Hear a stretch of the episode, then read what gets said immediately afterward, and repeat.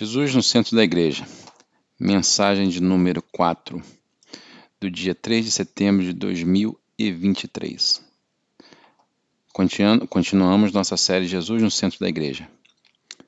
Apocalipse 2:18, Atos 16, 2 a 15. Esta é a série de mensagens que refere-se às cartas que João recebeu de Jesus através de uma visão que foram enviadas às sete igrejas da Ásia Menor, encontradas em Apocalipse no capítulo 2 e 3. Nas cartas, Jesus examinou cada igreja, encorajou seus pontos fortes, mas também apontou melhorias necessárias para prepará-los para o ministério para o qual ele os chamou.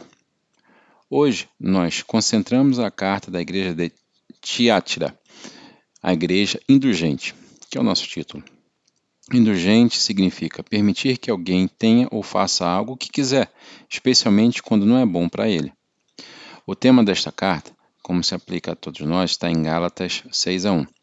Se outro crente é vencido por algum pecado, você é piedoso e deve ser gentil e humildemente a ajudar esta pessoa de volta ao caminho certo enfrentando o enfrentamento do pecado e motivado pelo amor.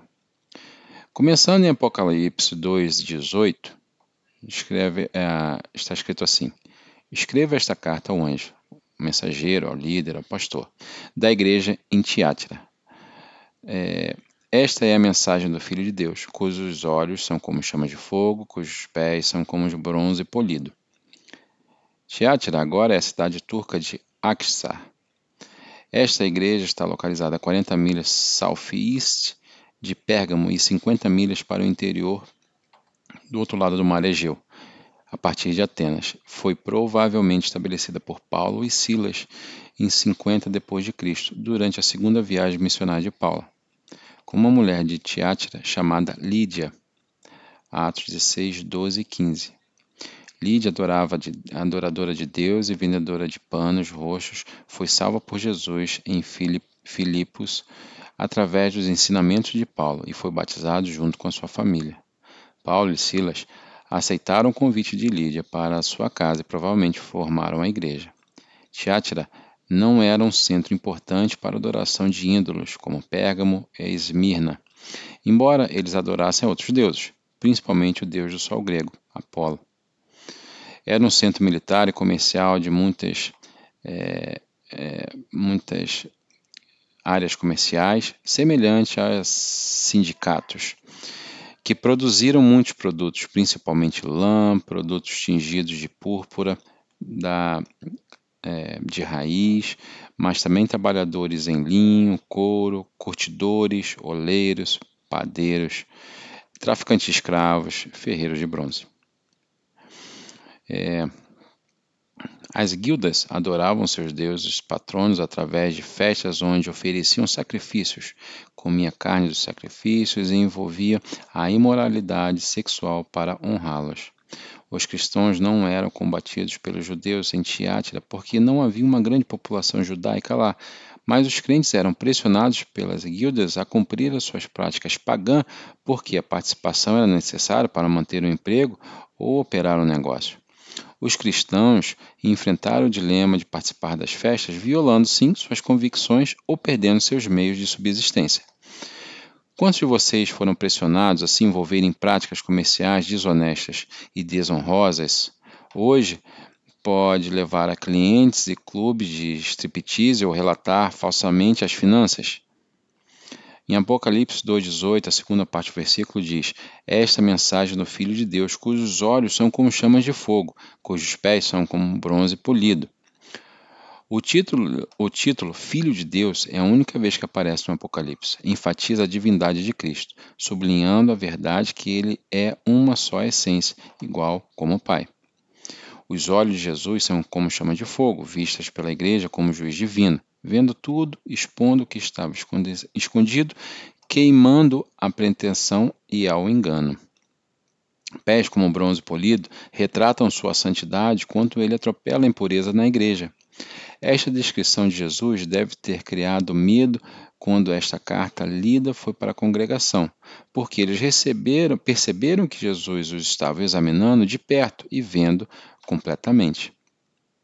Então eu deixo a pergunta com vocês: como Jesus vê a nossa igreja e como ele vê cada um de nós individualmente.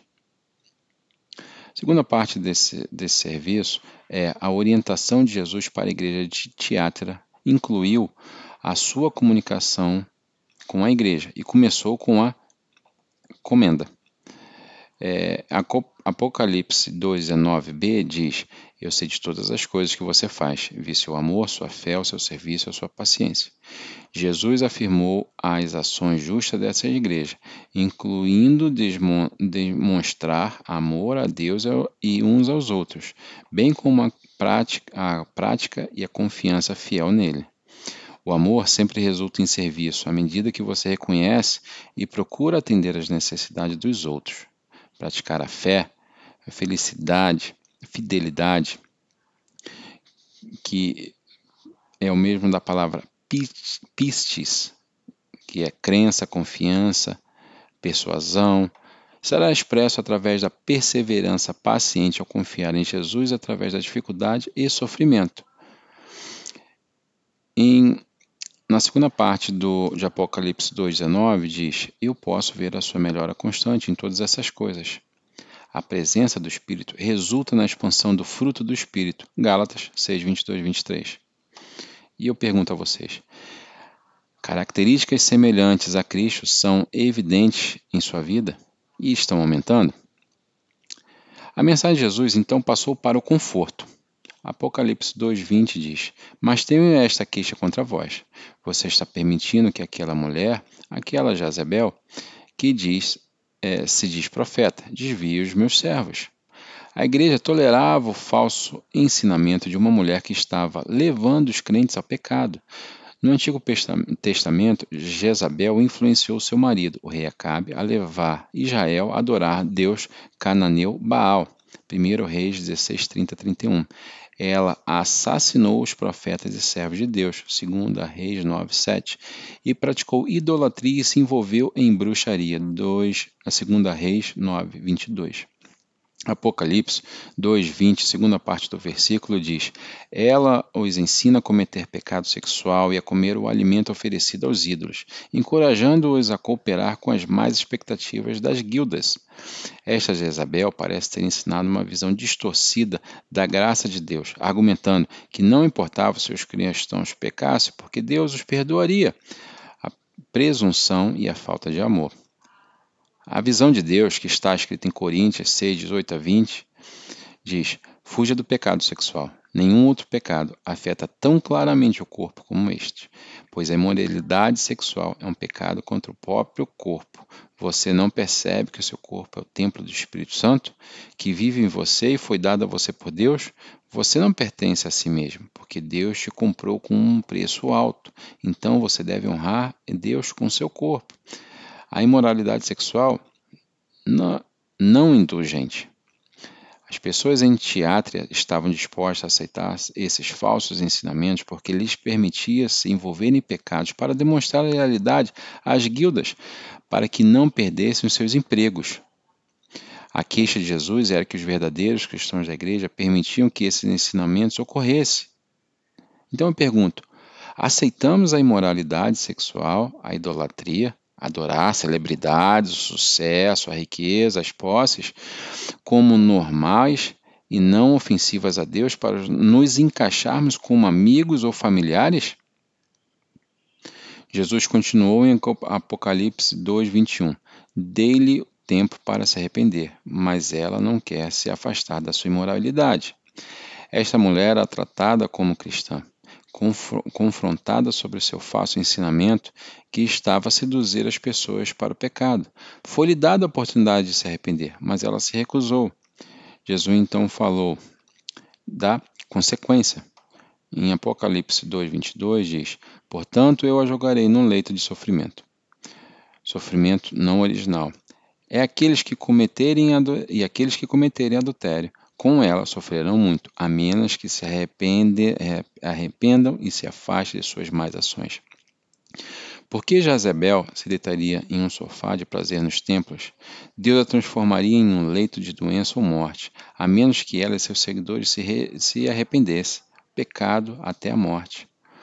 O coração de Jezabel estava endurecido no pecado impe, impetinente, a consciência abalada, escrito em Timó, 1 Timóteo 4, 1 e 2. Mas Jesus misericordiosamente advertiu seus seguidores a se arrependerem quando ainda estavam a tempo. Então, no versículo 23 diz: Matarei seus filhos. Pecado até a morte. 1 João 5, 16. Então todas as igrejas saberão que eu sou aquele que busca pensamentos e intenções de cada pessoa. Eu darei a cada um de vocês o que vocês merecem. Mateus 16, 27.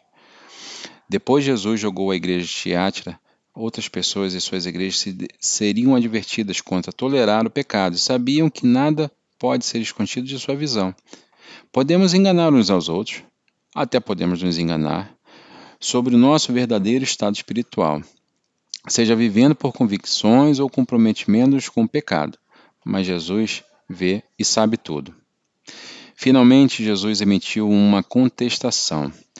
Ah, o versículo 24, primeira parte do versículo diz: Mas também tem uma mensagem para o resto de vocês em Tiátira, que não seguiram esse falso ensinamento, verdades mais profundas, como eles a chamam profundeza de Satanás, na verdade. Jezabel e seus seguidores se envolveram na imoralidade e acreditaram que Deus não se importava. O que eles declararam em seguida, a verdade espiritual iluminava, iluminada, estava na verdade sendo, estavam sendo enganados, seduzidos e manipulados pelo espírito de Satanás que os separava de Deus. Mas havia verdadeiros crentes em teatro que rejeitavam esse falso ensinamento. Então, no versículo, segunda parte do versículo 24 e 25 diz: não vos pedirei mais nada, a não ser que vos apegueis firmemente até que tendes que até que eu venha. Recuse-se a entregar-se, resista a comprometer-se. E eu pergunto a vocês: você se apegue firmemente ao ensino bíblico, mesmo quando suas convicções lhe custam? Capítulo, versículo 26 e 27 diz: A todos que são vitoriosos, que me obedecem até o fim, obediência é evidenciada através da fé genuína. Ele, a eles lhe darei autoridade sobre todas as nações, governarão as nações com uma barra de ferro e as esmagarão como panela de barro. Se permanecermos fiéis a Jesus, apesar das dificuldades, governaremos como ele após o seu retorno. As nações rebeldes que, se que perseguem Jesus e seu povo serão destruídas por seus seguidores. No versículo 28 diz: Eles terão a mesma autoridade que recebi do meu Pai, e também lhe darei a estrela da manhã. Aos crentes obedientes será delegada a autoridade que Jesus recebeu do seu Pai. Receber a estrela da manhã significa receber o próprio Jesus como recompensa pela vida fiel. Então, no versículo 29 diz: Qualquer pessoa com ouvidos para ouvir deve ouvir o Espírito e entender o que ele diz está dizendo às igrejas. Preste atenção nessa mensagem. A igreja de Tiátira não se arrependeu. Mais tarde foram vítimas de outros falsos ensinamentos e deixaram de existir no capítulo 2, no final do século 2. Que possamos ouvir as palavras do Espírito, andar com Jesus hoje e governar com Ele no futuro. Então eu deixo vocês o versículo de memória que é Gálatas 6 a 1. Diz assim: Queridos irmãos e irmãs, se outro crente for vencido por algum pecado, vocês que são piedosos devem ser gentil e humildemente ajudar essa pessoa de volta ao caminho certo. E cuidado para não cair na mesma tentação. Bom dia e amém.